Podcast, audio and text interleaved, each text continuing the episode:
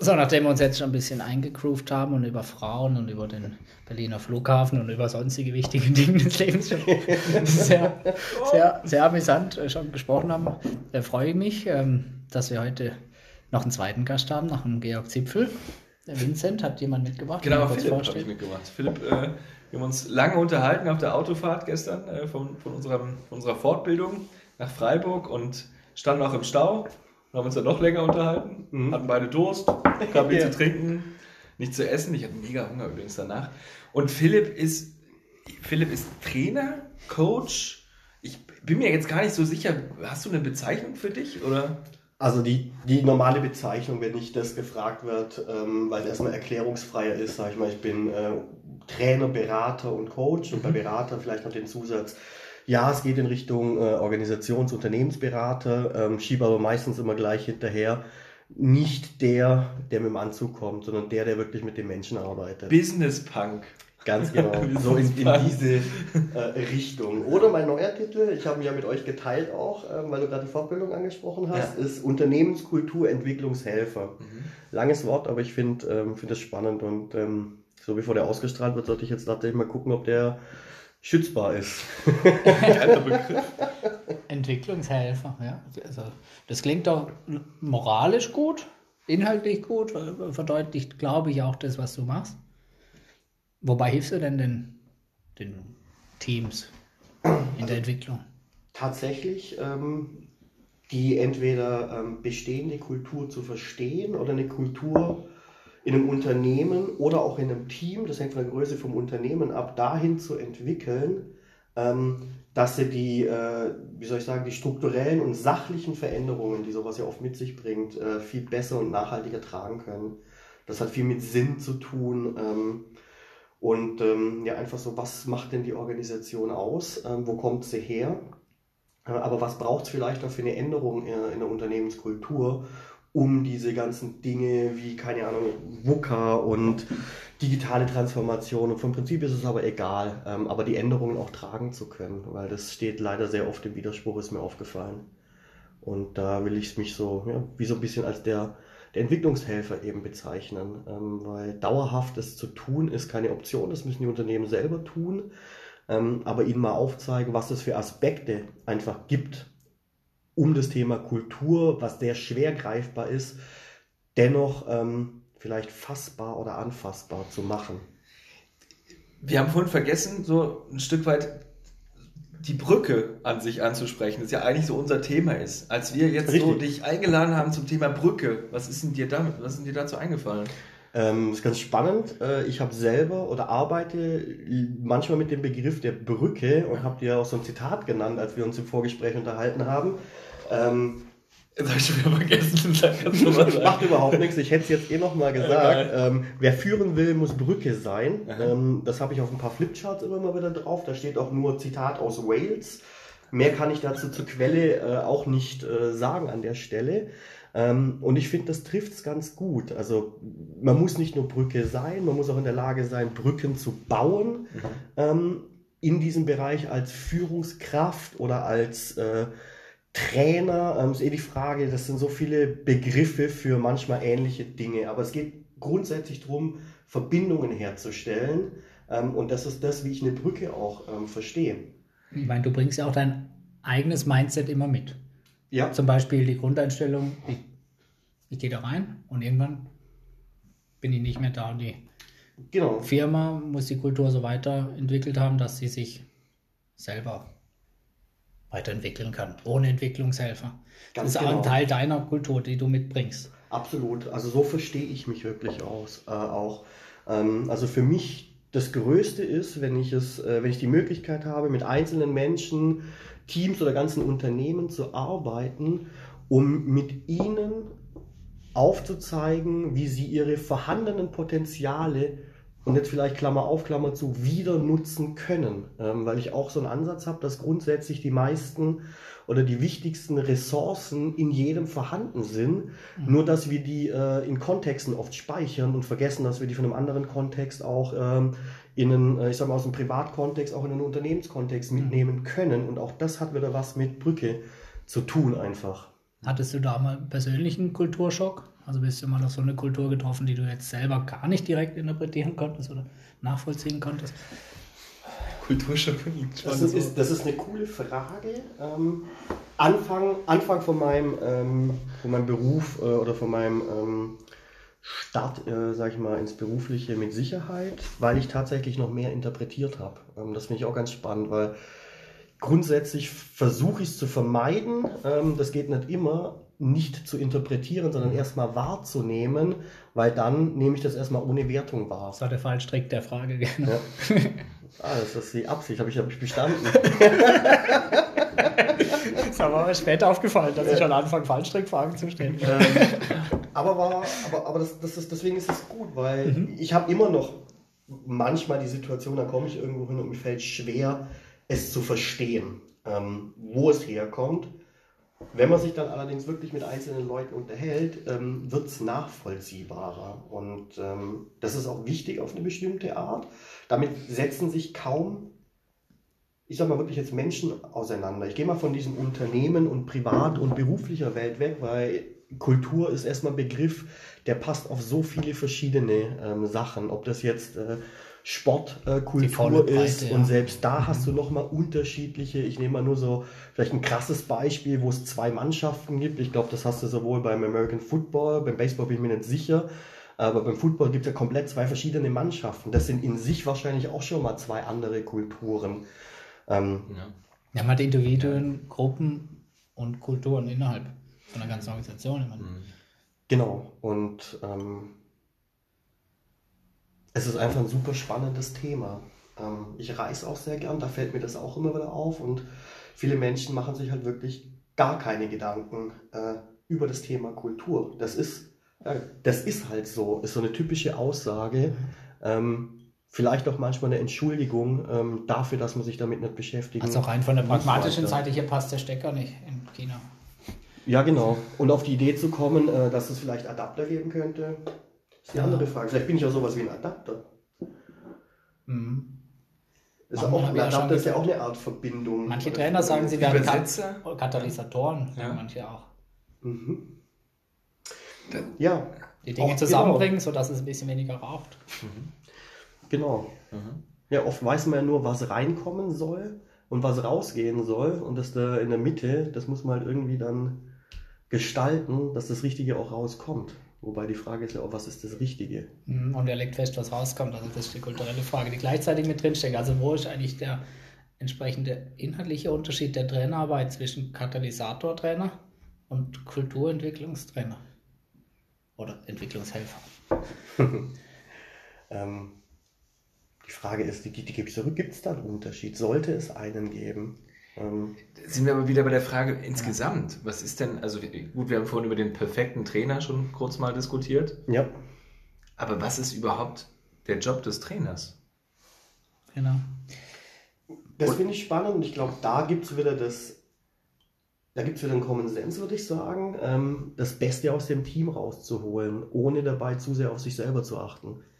Vielleicht ist das eine Art Definition, die man für Trainer nehmen kann. Äh, und auch wenn man das jetzt wieder auf dieses Entwicklungshilfe nimmt, ähm, egal wo, auch da geht es ja darum, die Dinge so zu gestalten, dass dann auch ohne diesen Helfer, das vielleicht nochmal anders wie beim Fußballtraining dann jetzt, aber dass später ohne diesen Helfer weiterhin das Bestmögliche rausgeholt wird und sogar irgendwann übertroffen wird. Also ich, ich sehe das auch oft so, dass ich meinen Job so ein bisschen als generativ ähm, bezeichnen würde. Mhm. Ähm, also durch das, genauso wie hier gerade, über das Gespräch äh, entstehen vielleicht sogar neue Gedanken oder man assoziiert andere Dinge, die man vorhin gar nicht im Kopf hatte. Und eine, eine Firma dahin zu bringen, so weiterzudenken, um sich dann weiterzuentwickeln, ohne dass es jemanden braucht, weil sie wissen, was das ja, was das Grund, ähm, der Grundaspekt von der, von der Entwicklung ist. Ob das jetzt auch Persönlichkeit ist, ist ähnlich. Ja, im Grunde genommen treffen mit uns dreien ja auch drei verschiedene Kulturen aufeinander.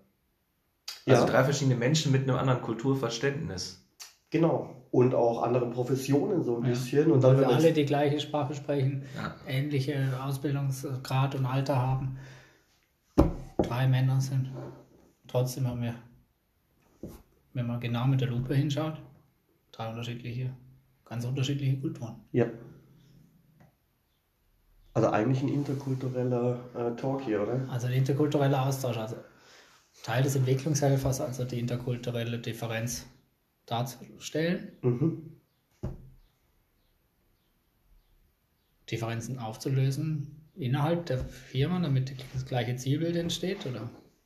Ja, da würde ich ein Stück weit widersprechen, weil die kompletten Differenzen werden sich nicht auflösen lassen. Mhm. Es geht darum, Schnittmengen ähm, zu schaffen. Also es wird nie ganz sein, wenn wir jetzt wieder ins mhm. Unternehmen gehen. Ähm, jeder kommt mit, ähm, mit einer eigenen Story in ein Unternehmen, mit einer eigenen Persönlichkeit. Also man könnte es jetzt auch auf Systeme runterbrechen. Das sind erstmal ganz viele Einzelsysteme ähm, die mal eine Gemeinsamkeit haben, nämlich in der gleichen Organisation zu arbeiten. So, die ist mal da. Da gibt es ein paar, da sind auch Männer und Frauen vielleicht. Aber es geht dann darum, einen gemeinsamen, ein gemeinsames System zu akzeptieren erstmal. Also ich glaube, darum geht es als erstes ja. Mal. Und dann zu gucken, wo sind die Schnittmengen, die einfach da sind. Und da muss ich dann letztendlich ansetzen, um Kultur zu schaffen, ohne dass die Leute das Gefühl haben, ähm, sie sind jetzt plötzlich jemand anders, weil das denken ja auch ganz viele, wenn es um Einzelsystementwicklung oder Persönlichkeitsentwicklung eben geht. Und darum geht es ja nicht. Spannend, wie wir auch eingestiegen sind. Wir hatten ja erstmal Smalltalk hier und haben versucht, irgendwie eine Themen zu finden, wo wir eine Schnittmenge haben. haben einige gefunden. haben einige gefunden. Nee, aber so, nee, das ist ja der Einstieg an sich. So um funktioniert es, um gemeinsame Insel zu finden. Ja, ja, die Insel hatten wir oder haben wir immer noch. Ne? Genau. Und jetzt da, da einen Schritt weiter zu kommen, finde ich spannend. Oftmals ist ja auch schon gut, wenn Menschen einfach miteinander ins Gespräch kommen. Nicht nur jeder arbeitet sein eigenes. Man kommt ins Gespräch und der Helfer hilft ihnen dabei, ins Gespräch zu kommen und steuert das Gespräch mhm. und hilft, die gemeinsame Insel zu finden, richtig? Ja. Okay. Ja, das trifft es ähm, ziemlich gut. Ähm, das stimmt. Und gleichzeitig kann man, glaube ich, auch sagen, wird einem jedes Mal, wenn man es zulässt, auch selber ein Stück geholfen. Vielleicht ist Helfen das Richtige, aber ich sage immer, selbst wenn ich dann Wissen oder Kompetenzen vermittle, ähm, ich durch jede Kultur, in die ich eintauchen darf, selber auch wieder was mitnehmen, was mhm. meinen Horizont erweitert. Das ist schön, dass du sagst, weil du vorhin hast gemeint, dass, äh, dass vor allem die, die Gruppe oder die Firma was davon hat und nicht der Helfer an sich. Und da habe ich gedacht, ja, dann würde ich wahrscheinlich gar niemand buchen, wenn du offensichtlich keinen Spaß hast und nichts äh, rausziehen kannst. Zumindest deine Neugier wird doch befriedigt und außerdem dann, ja. dann äh, ja, also ich bin dein Wunsch zu helfen. Genau, also erstmal ja. genau, wenn man das runterbricht, ähm, da bin ich ja manchmal wie bei so Altphilosophen, da sind wir alle irgendwo egoistisch in einem positiven Sinne. Ähm, wenn es für uns selber keinen Sinn hat, ähm, dann mache ich das nicht. Und das Größte ist, das hatte ich glaube ich vorhin schon mal gesagt, wenn ich dann wirklich merke, wie so eine wie so eine Kultur dann über sich hinaus wächst oder äh, sich kennenlernt ähm, und dann ja vielleicht auch bestimmte hinderliche Muster dann wieder äh, ablegen kann, weil sie sie ähm, über das Bewusstmachen äh, erkannt haben. Mhm. Ähm, und das ist so ein bisschen das, da versuche ich ähm, auch zu helfen. Also wirklich auch so ein bisschen auch zu schauen, wo kommt denn das alles her? Weil sonst bist du auf so einer Symptomebene und man muss halt manchmal doch auch gucken, wo sind denn Ursachen. Vielleicht wirklich so, es gibt auch Firmentraumata, das darf man nicht vergessen. Bestimmte Krisen, ähm, Zeitarbeiten, ähm, die anders liefen, ähm, notwendige oder auch nicht notwendige Entlassungen, bis hin zu tragischen Schicksalen, ähm, die vielleicht nie bearbeitet wurden. Mhm. Und manchmal reicht es, sowas sichtbar zu machen und dann löst sich ein Knoten. Ja, das Missverständnisse, Fehler, scheinbare auch. Fehlentscheidungen von Führungskräften, die nicht nachvollziehbar waren. Genau, und auch sowas nachvollziehbar zu machen. Also ich ja. habe ganz strikt einen Ansatz auch, ähm, den ich wirklich versuche, zu leben und zu verkörpern. Und zwar egal in welcher Welt ich unterwegs bin, das ist so, jedes Verhalten hat eine positive Absicht. Und deswegen fand ich schön, wie du gesagt hast, vermeintliche Fehlentscheidungen. Kommt der Ansatz irgendwo her? Also habe ich vorhin schon mal gefragt, äh, ich vorhin schon den Gedanken im Kopf, deine Story hat ja Einfluss auf deine jetzige Kultur, auf deine Haltung auch, wie du in eine Kultur Absolut. kommst. Wo kommt dieser Ansatz her und gibt es Momente, die dich ganz besonders geprägt haben, wie dieser Ansatz vielleicht entstanden ist? Ja, also ja, auf jeden Fall. Gerade dieser, dieser Ansatz, wo ich jetzt gerade gesagt habe, hinter jedem Verhalten steckt eine positive Absicht. Mhm. Das dürfte ich in verschiedensten äh, Ausbildungen kennenlernen. Ähm, du hast das ja vorhin angesprochen, wir kennen uns über eine gemeinsame Ausbildung, über eine systemische Ausbildung, die hat auch solche Ansätze. Ähm, und ich bin ähm, im NLP ausgebildet und da arbeitet man ganz konkret mit Grundannahmen, mit positiven. Und eine der Urgrundannahmen ist, hinter jedem Verhalten steckt eine positive Absicht.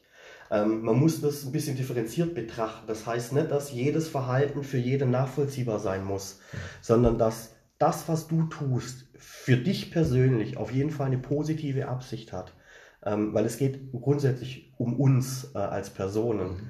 Ähm, das geht bis hin zu den ganzen therapeutischen Ansätzen, wo man nur mit so einem Ansatz überhaupt auch psychisch kranken Menschen überhaupt helfen kann, wenn man diesen Ansatz überhaupt versteht. Wenn man nur das und, Verursachersystem als Bezugssystem nimmt. Exakt, genau. Und ähm, da geht es aber wirklich darum, das zu verstehen. Erstmal ist es ein Satz, der hört sich gut an und da steckt halt echt viel dahinter. Und ähm, Glaubenssätze wäre auch so ein Begriff. Ich meine, öffnet den Blick. Oder genau. und ich empfehle. kreativ durch die Frage. Ja, genau. Aussage, ja. Also es gibt ein paar einfach vorhandene, wo ich sage, die sind echt hilfreich, die gebe ich dann auch gern ähm, Firmen und Menschen mit Empfehle aber auch, äh, vor allem wenn, ähm, ich sage mal jetzt gerade, junge Führungskräfte, wenn ich mit denen zu tun habe, denen empfehle ich, sich eigene Grundannahmen ähm, zu schaffen, weil die wir dann sehr starken Einfluss auf eine Grundhaltung haben. Und wenn ich die wirklich mal verinnerlicht habe, mhm. dann fange ich wirklich an, danach zu leben, ohne drüber nachzudenken. Ähnlich wie Werte. Mhm. Werte sind nochmal deutlich ähm, kraftvoller. Ich muss mal eine Brücke bauen zum Fußball gerade. Ne? Also fällt mir gerade an, Nagelsmann zum Beispiel hat Prinzipien in der Kabine zu hängen. Seine eigenen Prinzipien und auch Prinzipien, die er der, der Mannschaft vermittelt. So habe ich das verstanden. Mhm. Passt es? Ist es sowas ähnliches wie Grundannahmen? Würdest du sagen, das ist. Mhm. Dazu müsste ich äh, wahrscheinlich die Prinzipien äh, lesen können, aber okay. erstmal würde ich sagen, ja. Aha. Das, was viele Unternehmen auch gern mal so Leitbilder mhm. nennen. Mhm. Ähm, dabei sind es da oft tatsächlich nur Worthülsen, ähm, habe ich festgestellt. Auch das geht in so eine Richtung. Ähm, wir arbeiten umweltbewusst. Mhm. Das ist eine Grundannahme ähm, auf einer Unternehmensebene dann. Aber oft, wenn man dahinter guckt, sieht man, dass das einfach sich schön anhört, äh, aber nicht wirklich innen passiert. Nachhaltig umweltbewusst, genau. lösungsorientiert, professionell und diese ne? Team. Ja, ja, aber und danach, ja, was ist das überhaupt? Ne? Ja. Darüber habe ich neulich mit einem Fondsmanager gesprochen. Und er hat gemeint, diese Begriffe helfen ihm gar nichts, wenn er entscheiden muss, ob er eine Aktie verkauft oder nicht. Und es geht um große Summen und der Druck ist riesig, weil die Anleger halt Zahlen haben wollen und die Konkurrenz ah. ja. groß ist. Und er sagt,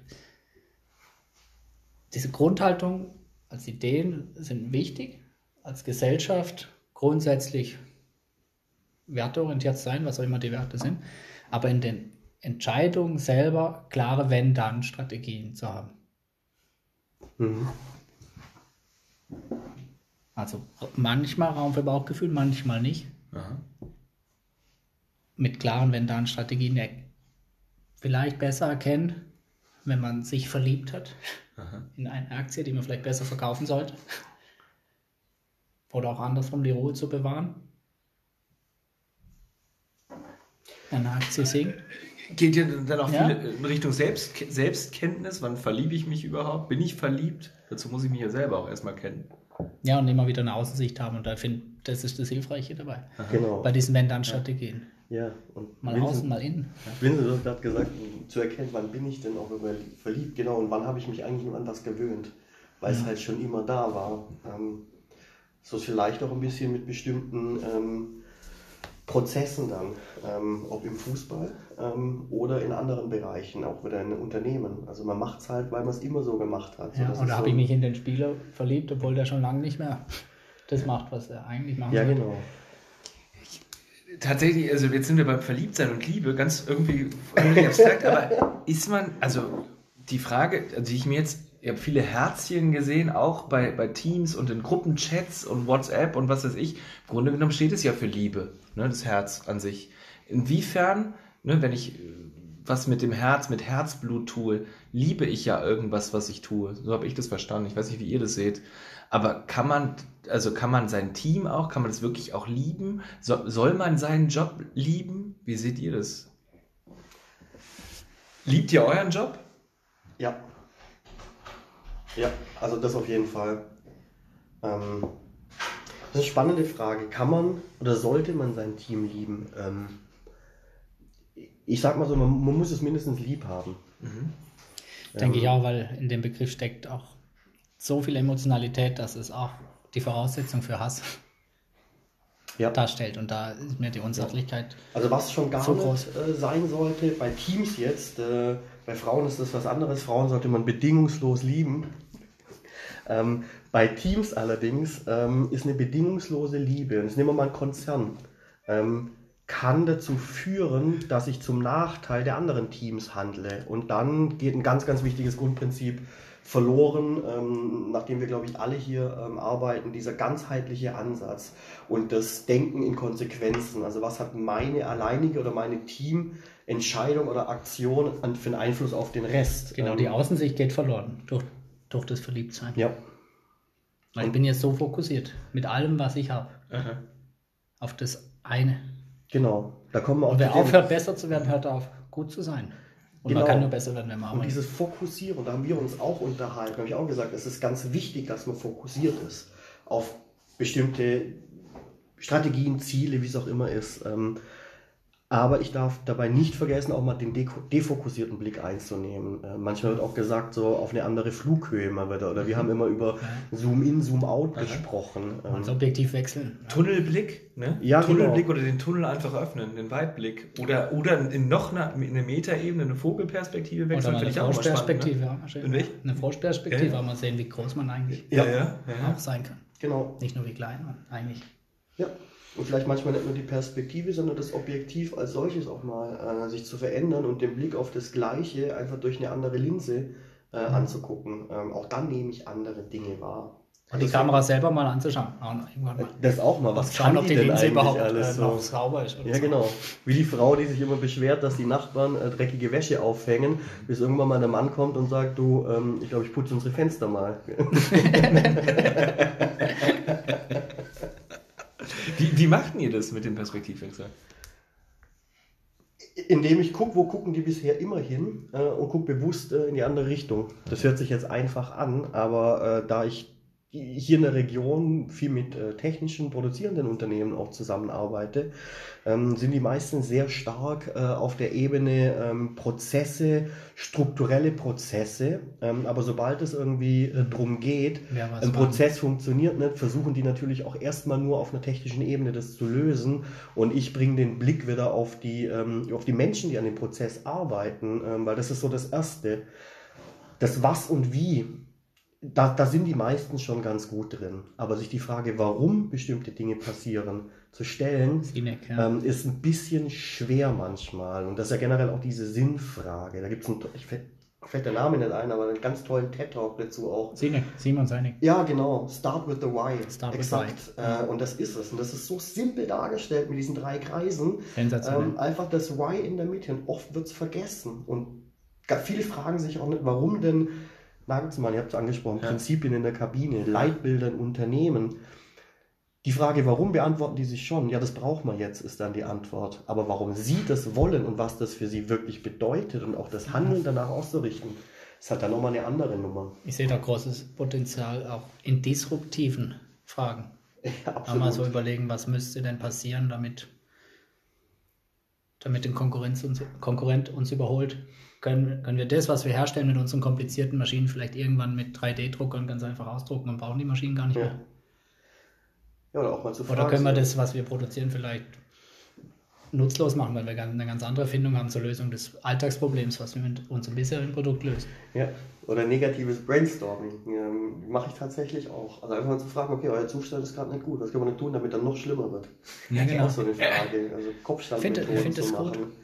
Also im Prinzip das, Innovationsmethoden. ja, genau. Ähm, und nicht nur Innovation, ja genau, früher schon gewesen. Also sind auch gar keine neuen Ansätze vom Prinzip, aber das zu tun, also dich damit zu konfrontieren, ähm, wo du bisher vielleicht immer vermieden hast, auch hinzugucken. Ja. Schattenarbeit ähm, ist so ein, so ein Punkt auch. Da sind wir wieder bei dem, was ich vorhin angesprochen habe. Es gibt Tabus in Firmen und diese direkt mal zu beleuchten und gucken, ähm, ist da nicht noch was, was wichtig ist. Ähm, und manchmal ist es wirklich ihnen nur aufzuzeigen, ähm, mit einem ganz einfachen Modell, guck mal hier, strukturelle Ebene und dann haben wir noch eine emotionale und da können wir auch einfach kulturelle Ebene hinschreiben und auf beide Ebenen zu gucken. Ähm, und da helfen dann tatsächlich konkrete Werkzeuge auch immer wieder, ähm, weil du kannst da viel mit Perspektivwechsel und solcher mhm. Sprache kommen, gerade in den eher technisch geprägten äh, linkshirnigen Unternehmen, sage ich das auch gern mal. Ähm, da braucht es dann auch ein Modell, um das manchmal greifbar zu machen. Aber die Linkshirnigen, die sind doch auch gern mal genervt, wenn man das zweite Mal Warum fragt. Wie gehst du damit um? Ähm, ich versuche die Warum-Frage tatsächlich anders zu stellen und stelle die nach äh, eher, was genau ist denn der Grund ähm, gewesen? Also nicht nur mhm. Linkshirnige, auch also äh, so ist jeder von uns. Ja? Wenn du am Tag dann äh, zehnmal hintereinander Warum gefragt wirst, dann denkst du irgendwann auch, ist halt so. Ähm, ja. Und das gilt es dann zu vermeiden. Also die Sinnfrage auf unterschiedliche Arten ja. zu stellen auch. Mhm. Und auch da ist es, glaube ich, wieder wichtig, die bestehende Kultur erstmal wahrzunehmen, äh, um zu gucken, mit welcher Art von Frage schaffst du das erste Aha-Erlebnis. Wird überhaupt du, gefragt. Ja. Oder wie frage ich dann Sind auch? Fragen überhaupt Teil der Kultur? Ähm, und dann siehst du schon ganz genau, wenn du jemanden gegenüber hast, ähm, ob das, was du gerade sagst, ähm, zum Denken anregt. Und das ist ja mein erster Schritt, also Dinge bewusst machen und dann weiß ich, äh, wo ich vielleicht ansetzen kann. Das heißt immer noch nicht, dass ich es mache. Woran erkennst du, dass eine Kultur gut funktioniert? Also ich, also ich spüre es unter anderem. Man merkt es äh, von der ganzen Atmosphäre, wenn man in bestimmte Firmen oder in Bereiche reinkommt. Da merkt man einfach so, hey, hier ist eine, äh, hier ist eine angenehme Atmosphäre einfach. Ähm, und dann merke ich schon mal, dass da auf jeden Fall eine gute Grundkultur ähm, vorhanden ist, äh, wo man sich gern gegenseitig unterstützt, äh, wo man sich ähm, ja, hilft einfach auch ähm, und bereit ist auch mal, sage ich mal, über das 9 to 5 vielleicht hinauszugehen. Ich bin keiner, der der verlangt, dass Leute dauerhaft irgendwie weg von dem 9 to 5 gehen, äh, aber das kriegt man ja gerade generell mit, es verändert sich. Und es ist eher so äh, flexibler zu sein. Also das ist so, jedes Unternehmen will irgendwie agil sein. Ähm, Frage, was ist das so? Das wollten Unternehmen früher auch schon sein. Jetzt hat man Buzzword dafür und kann damit äh, Unternehmensmodelle vielleicht verkaufen. Aber es geht doch darum, wenn ein Unternehmen agil sein möchte, dann muss es auch Möglichkeiten schaffen, dass Mitarbeiter agil sind. Und da gehört dann auch wieder ähm, das komplette Leben dazu, und zwar die äh, Vereinbarkeit aller aller Welten. Ich, das, also ich bin ja absoluter Gegner dieses Work-Life-Balance-Begriffs, weil wir haben ein Leben und es geht um eine Balance im Leben mit unterschiedlichen Rollen, unterschiedlichen Bedürfnissen und äh, ich bin auch davon überzeugt, ein Bedürfnis davon ist auch Arbeiten. Also kannst du sagen Work-Life, Life, Life, Life, Life-Balance. So, wenn man überhaupt, mhm. also diese, diese Unterscheidung grenzt halt immer aus. Ich bin da eher für das Integrieren, denn zu gucken, wie lässt sich das gut vereinbaren. Also ich finde, das ist äh, größer gedacht, kulturelle Trendwort agil passt zum Zeitgeist. Gleichzeitig wünschen sich viele Menschen mehr Verlässlichkeit, mehr, mehr Nähe, mehr, ja. mehr, mehr Vertrauen oder mehr Re Regelmäßigkeit. Und gleichzeitig ich, sagst du 9 to 5, 9 to 5 ist eine perfekte, eine perfekte Verlässlichkeit. Ich gehe da rein und ich gehe raus. Mhm. Und dann habe ich aber um 5 auch Feierabend und schaue nicht noch abends um 10 aufs Handy. Ist richtig. Ähm, auch ich äh, würde sagen, eine bestimmte Verlässlichkeit ähm, brauche ich persönlich auch. Du ähm, weißt, wenn du jemanden erreichen willst, 9 to 5 erreichst du. Auch das wird, ist, ist ein bisschen anders geworden, aber ja, ja, da ist es zumindest so. Aber vielleicht muss es ja nicht dieses 9 to 5 sein. Ich glaube schon, Beispiel, es braucht ja. bestimmte ähm, Punkte, wo Menschen sich begegnen können. Ähm, auch in Firmen. Also ich glaube auch nicht, dass eine Firma dauerhaft nur mit Homeoffice funktioniert. Selbst wenn es das zulassen würde vom Arbeiten her, weil das Menschliche geht verloren. Also die Nähe hast du gesagt. Ähm, und da brauche ich auch diese Beständigkeit. Ähm, und ich sage mal, wenn es nur ist, ähm, für die sozialen Kontakte. Ja, und man, der Mensch braucht auch Routinen. Man muss sich dienstags freuen auf den Nachmittagskaffee mit dem Mitarbeiter, der immer dienstags da ist. Finde ich. Wenn ja. jede Woche anders läuft, dann ist zu, eine erhöhte Komplexität, ja. eine erhöhte Flexibilität führt ja auch irgendwie zu zusätzlicher Arbeit, die man verrichten muss, um jede Woche neu zu planen. Ja, also es gibt ja Ansätze, die das ermöglichen, ob das jetzt äh, Kernarbeitszeit ist mhm. Oder andere flexible Arbeitszeitmodelle. Ich glaube aber gleichzeitig auch, dass es noch nicht das gibt, was wirklich diese Bedürfnisse ähm, so vereint. Ähm, ob das dann so Sachen sein müssten wie ähm, zwei Tage die Woche sind äh, klassisch äh, mhm. die 9 to 5 und drei Tage die Woche, ähm, davon gibt es bei zwei eine Kernarbeitszeit, wo eine Anwesenheit von mindestens drei Stunden gefordert ist äh, und dann vielleicht noch was ganz anderes. So. Es ist immer so schwer, wirklich auf der weißen, weißen Leinwand mal was Neues zu denken, wenn man immer nur mit diesen in den vorhandenen Denkstrukturen auch ähm, unterwegs ist. Aber auch da, da habe ich noch keine blendende Idee, was es da bräuchte. Aber ich merke, es bräuchte etwas. Ich versuche wieder eine Brücke zu bauen Richtung Fußball, weil ich finde das immer wieder ganz spannend und komme ja auch ein Stück weit aus dem Fußball. Hast du oder habt, habt ihr, ich stelle es mal in die Runde die Frage, habt ihr, habt, seht ihr die Möglichkeit, dass das Thema agil auch in der Fußballmannschaft gelebt werden kann? Habt ihr da eine Idee? Es muss geschult werden. Am besten, wenn die Kinder jung sind. Wenn sie gewohnt sind, mhm. eine bestimmte Art und Weise des Verhaltens zu haben. Und bestimmte Rollen und Rollenerwartungen an sich und an den Trainer und an die anderen. Dann braucht es halt wieder einen Kulturwandel und wieder aufwendig. Vielleicht erstmal leistungsschwächend. Ich stelle mir die Frage, was genau denn. Und was soll das Ziel sein, ja? Ja, was genau überhaupt agil bedeutet. Weil mein erster Gedanke war gerade, also ich finde gerade Teamsportarten wie jetzt Fußball, mhm. die sind schon agil. Ähm, zumindest gute Team-Fußballmannschaften, äh, weil sie sich schnell auf eine Änderung einstellen ähm, müssen vom Gegner. Äh, zumindest schon, während des Spiels, aber ich, ich wollte es mehr so auf den Trainingsprozess beziehen oder auf insgesamt den, den Vorbereitungsprozess. Jetzt, jetzt könnte man die nächsten Buzzword aus dem agilen nehmen, Scrum, die machen doch, die machen doch regelmäßig Sprints in den Trainings. so, mhm. ähm, ja, aber auch ja, also ja, warum nicht? Aber wenn, dann müsste man tatsächlich schauen, was heißt denn dann agil? Das wäre ja dann, wenn man es übersetzt, so ein bisschen von einem auf den nächsten Spieltag hin sozusagen ähm, zu arbeiten und zu, zu, trainieren und gucken, ließ sich davon was umsetzen, vielleicht das mal beibehalten und das Repertoire zu erweitern. Ja, also häufig wird im Kontext von Agil ja auch von maximalem Kundennutzen gesprochen. Mhm. Als, als Sinn und Zweck des Ganzen, weil man in der Annahme davon ausgeht, dass der maximale Kundennutzen im Endeffekt auch der, der besten Gewinn sozusagen darstellt. Mhm. Und dann müsste erstmal definiert werden, was, was, was ist denn der Kunde im Fußball? Genau, ist es der, äh, der Zuschauer? Der, der, Zuschauer, der Tabellenplatz, der Euro, der, ja. die Medien, keine Ahnung. Das ist interessant. Da müsste man sich echt Gedanken drüber machen. Und dann geht es darum, ja, okay, wie kriege ich das, na, wie kriege ich eine gute Performance auf dem Platz? Die Frage ist dann wieder, was ist eine gute Performance? Spiele ich heißt, das, was die Zuschauer erwarten? Heißt Performance Sieg oder heißt Performance wirklich. Äh Alles probiert, offensiv gespielt, ja. gekämpft. Oder auch da disruptiv unterwegs zu sein. Ja. Ähm, Philipp, hast du das Gefühl, dass du was mit einem Fußballtrainer gemeinsam hast? In deinem, in deinem Job, in deiner Rolle? Kurzzeitig ja, ähm, weil ich ja letztendlich auch Teams oder Systeme ähm, trainiere, eine bestimmte Leistung abrufen ähm, zu können äh, und vielleicht auch mehr als nur eine äh, Strategie oder Taktik ähm, oder nur einen Prozess zu haben. Also auch Prozesse so zu gestalten, ähm, dass sie genug freie Variablen haben, das umzusetzen.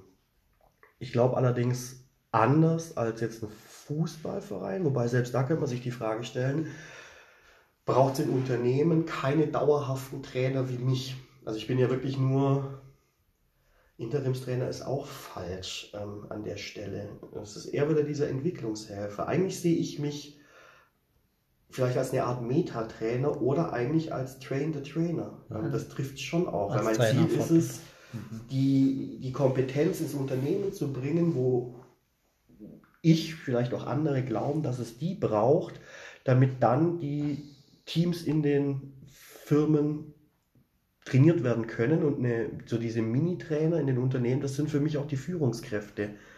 Ähm, der Inhaber, der Vorstand, die Geschäftsführer, all die, die einen Einfluss, und jetzt kommen wir wieder zu dem Thema Kultur zurück, all die, die einen prägenden Einfluss auf eine Kultur haben. Und das sind halt äh, sag mal, Vorbilder oder äh, Führungskräfte. Das sind aber nicht nur Führungskräfte. Ah, also könnte es Fahrlehrer sein. Ja. Fahren müssen dann selber mit der Mannschaft. Ja, also wenn wir mit den Metaphern sprechen, ist es eine bessere äh, Metapher wie jetzt nur, also diesen Fußballtrainer für mich jetzt in dem Fall zu nehmen. Ja, Fahrlehrer ist gut. Und dann noch die, die passenden und die richtigen Werte zu haben, aber ruhig auch dem Fahrschüler ähm, zu sagen, du, wenn jetzt da 120 steht, ähm, kannst auch mal auf 126 den Tempomat stellen, ist auch noch in Ordnung so. Ähm, so in diese Richtung. Ja. So, Im extern Leben am Limit halt so. Ja, Im extern vorgegebenen Kontext zeigst du den, den, den Spielraum auf. Ja.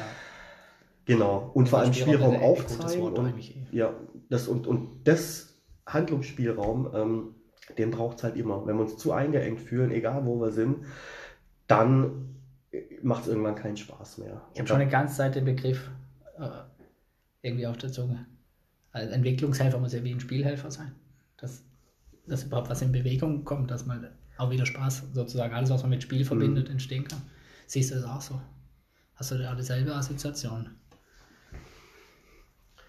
Ja, ich kann es nur manchmal nur bedingt beeinflussen, die Dinge zur Verfügung zu stellen. Auf einer gewissen Ebene ja. Ich ja. glaube, so auf einer kulturellen Ebene ja. Sobald es dann halt wirklich in die strukturellen Themen reingeht, kann ich es aufzeigen mhm. Ähm, und müsste das aber, ähm, sage ich mal, ähm, beim Vorstand ähm, oder beim Inhaber oder beim Geschäftsführer erstmal anmerken oder das fragen so. Ich glaube, da wäre es ganz gut, das und das zu haben.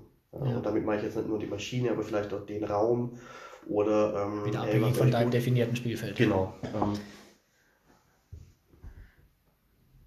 Gut, wie geht's dir? Gut. Ja. Ja, cooles Gespräch. Ja, cool, da steckt wieder so vieles drin. Mein Kopf Für raus schon wieder? Für mich, ja, vielleicht auch beim Zuhörer. ne, bestimmt. Ja. Also einige Brücken sind wieder entstanden, denke ich. Also hauptsächlich die Brücke zu dir, Philipp. Vielen Dank. Super gern. Also war mir, war mir echt eine Ehre. Ja, äh, ebenso. Kanntet also, dich, Rainer, vor allem. Ähm, genau. Ja, ähm, da gibt es so viel noch zu erzählen und ähm, ich finde, ihr habt das toll gemacht, dieses Thema Brücke da ähm, mit reinzubringen, weil darum geht's. Also man könnte mich auch jetzt den Titel Unternehmenskulturentwicklungshelfer streichen äh, und könnte letztendlich auch äh, Brückenbauer, Architekt oder sonst irgendwas äh, dahinter schreiben. Ja, ich habe noch keinen Begriff, aber der müsste dann daneben stellen und gucken, dass, ich meine, wir haben auch letztens zugeguckt, wie wir gestern auf der Autobahn zugeguckt, wie die Brücke gebaut wurde. Vorgestern. Ja, stimmt. Vorgestern, da standen wir auch, haben jetzt nicht geholfen, aber der Polizist am Rand, der uns so ein bisschen durchgewunken hat und ja, gesagt hat, wir sollen mal Gas geben, ne? Genau. Der war schon, der das passt vielleicht auch. Ich glaube, wir sind sehr ja. weit mit einem gemeinsamen Nenner. uns fehlt nur die Sprache. Das, was wir wahrscheinlich spüren und fühlen, irgendwie in Worte zu bringen. Und ich glaube, das ist allgemein auch das Problem von uns Trainern. Mhm Coaches und Brückenbauern und Architekten und Helfern, das ja. dem Menschen, der sich in seinem Arbeitsalltag befindet, irgendwie näher zu bringen. Eine Sache noch, ich glaube, es gelingt ganz gut über Bilder. Ja, ja. ja genau. Auf jeden Fall sogar. Bilder und Metaphern ähm, sind wahnsinnig kraftvoll für sowas. Und der ganze Begriff Brücke ist ja schon ein Bild. Mhm. Ähm, über den könnten wir uns jetzt erstmal noch eine weitere Stunde äh, unterhalten, was ja. denn jeder unter Brücke versteht und assoziiert. Ich behalte die dreckigen Fenster in Erinnerung. Ja, ja genau. Ähm, und ähm, genau, das Gras auf der anderen Seite ist auch immer grüner. Ähm, genau. Lass uns, da, lasst uns aber gemeinsam ein Haus bauen. genau. Ja, das ist ja. eigentlich ein schöner, äh, schöner Abschluss. Gemeinsam ein Haus bauen, ohne dass wir danach in unterschiedlichen Sprachen auseinandergehen. Ja. So das Leben entstehen kann. Ja. Danke fürs Zuhören. Bis zur nächsten Episode. Absolut. Bis dann. Bis dann. Ciao. Tschüss.